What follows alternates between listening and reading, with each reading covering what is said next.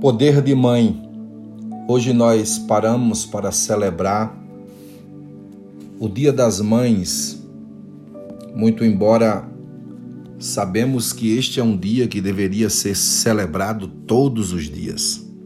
Todos os dias deveríamos valorizar aquelas que têm um grande valor. Todos os dias deveríamos declarar nosso amor por aquelas que são merecedoras de verdade de todo o nosso carinho e de todo o nosso amor. Pensando nisso, eu comecei a me lembrar de um texto da Bíblia Sagrada que está no Evangelho de Jesus escrito por Mateus, especificamente no capítulo 15, a partir do verso 22. A Bíblia fala sobre uma mulher. E ela é chamada de mulher cananeia, dependendo da versão, mulher sirofenícia. E o verso 22 diz assim: Eis que uma mulher cananeia que viera daquelas regiões clamava, dizendo: Senhor, filho de Davi, tem compaixão de mim. Minha filha está horrivelmente endemoniada.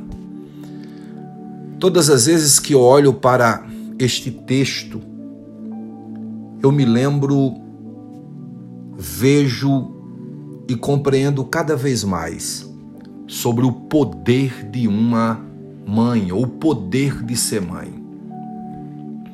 E eu começo a minha fala citando uma frase que eu li e achei muito interessante quando alguém disse que o amor de mãe é o combustível que permite um ser humano fazer o impossível.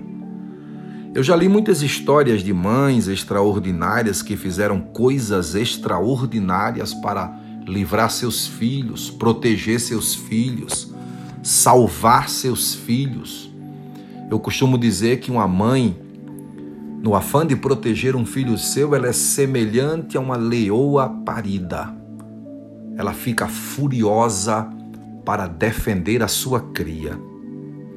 Quando eu olho para essa história aqui, eu percebo que essa mulher, a Bíblia Sagrada não me dá o nome dela. A Bíblia só me fala de suas atitudes e o que faz é, essa mulher ser nobre ou entrar na gama das mulheres mais notáveis da Bíblia, das mães mais notáveis da Bíblia, são exatamente suas atitudes.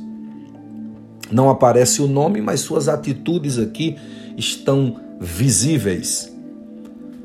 A Bíblia diz que ela era cananeia de uma região é, fora do contexto de Jerusalém, do contexto judeu, e a Bíblia diz que ela ficou sabendo que Jesus estava ali por perto e logo ela, sem medir distâncias, sem se preocupar com a distância, ela rompe a barreira da distância e vai ter com Jesus. Você sabe que uma mãe, para ver o bem-estar do seu filho, não existe distância, não existe barreira, não existe caminho longo que ela não possa trilhar. E diz a Bíblia que ela vem clamando, ou seja, ela se expõe. Quem vem clamando vem gritando. Uma linguagem bem dos dias de hoje, o filho ou a filha diria que ela vinha pagando mico, que ela pagou mico. Você sabe que a mãe não está nem aí é, quando se trata de ver o seu filho bem.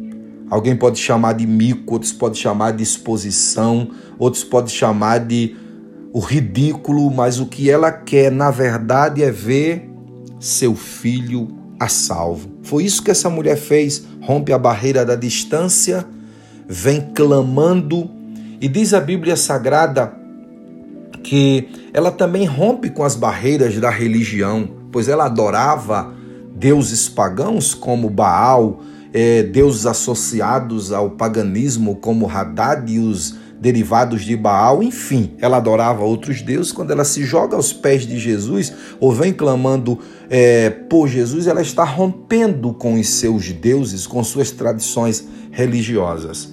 Essa mulher também rompe com sua cultura. Essa mulher, a partir do momento que ela se expõe da forma que ela o fez, quando ela rompe com sua cultura, é, quando ela clama como clamou, ela está rompendo com a sua cultura, pois aquilo que ela estava fazendo não fazia parte da sua cultura. Essa mulher se coloca no lugar da sua filha quando ela diz: Tem misericórdia de mim. Ou seja, ela é como se ela estivesse sentindo as dores da sua filha. Você que é mãe sabe que quando um filho seu adoece, a primeira coisa que você pede é para que as dores do seu filho passe para você.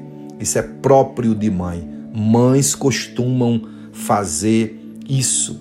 E diz a Bíblia Sagrada que essa mulher também rompe a barreira do silêncio. Porque quando ela vem clamando, a Bíblia diz que Jesus não lhe respondeu palavra alguma. Mas essa mulher foi paciente, perseverante o suficiente para romper a barreira do silêncio. Diz a Bíblia que os discípulos ainda disseram: Mestre, despede essa mulher que vem clamando atrás de nós. Jesus disse: Não sabes tu que eu vim para os da casa de Israel? E essa mulher dá uma demonstração de humildade das mais brilhantes na Bíblia Sagrada, quando ela diz: Sim, Senhor, mas tu sabes que os cachorrinhos comem das migalhas que caem da mesa do seu Senhor. O que essa mulher está dizendo é: muitos têm muito e não vivem nada, não experimentam nada. Para viver o que eu sei que posso viver, eu só preciso daquilo que alguém chama de muito pouco.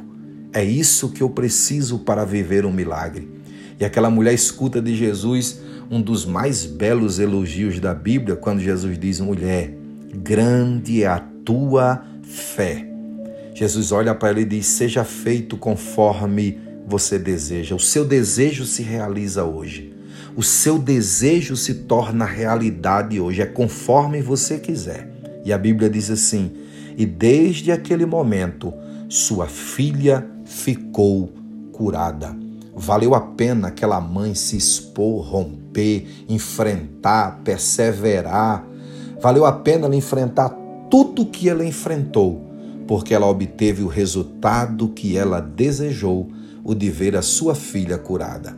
E não há uma alegria maior para uma mãe do que ver um sorriso no rosto do seu filho. Acredite, tudo que uma mãe faz é para ver o seu filho realizado, bem-sucedido e feliz. A felicidade de uma mãe não é a felicidade dela, é a felicidade do filho. A felicidade de um filho torna-se a felicidade dela. Eu vou terminar a minha homenagem às mães, dizendo que mãe é a prova de que nem toda heroína usa capa, nem toda rainha possui coroa, nem todo anjo possui asas. Valorize a mãe que você tem hoje, amanhã e sempre. Ela é um presente de Deus para a sua vida. Eu sou Adriano Mendes, espero ter edificado você com essa palavra. Envie para um filho ou para uma mãe que está precisando só entender mais o que é uma mãe.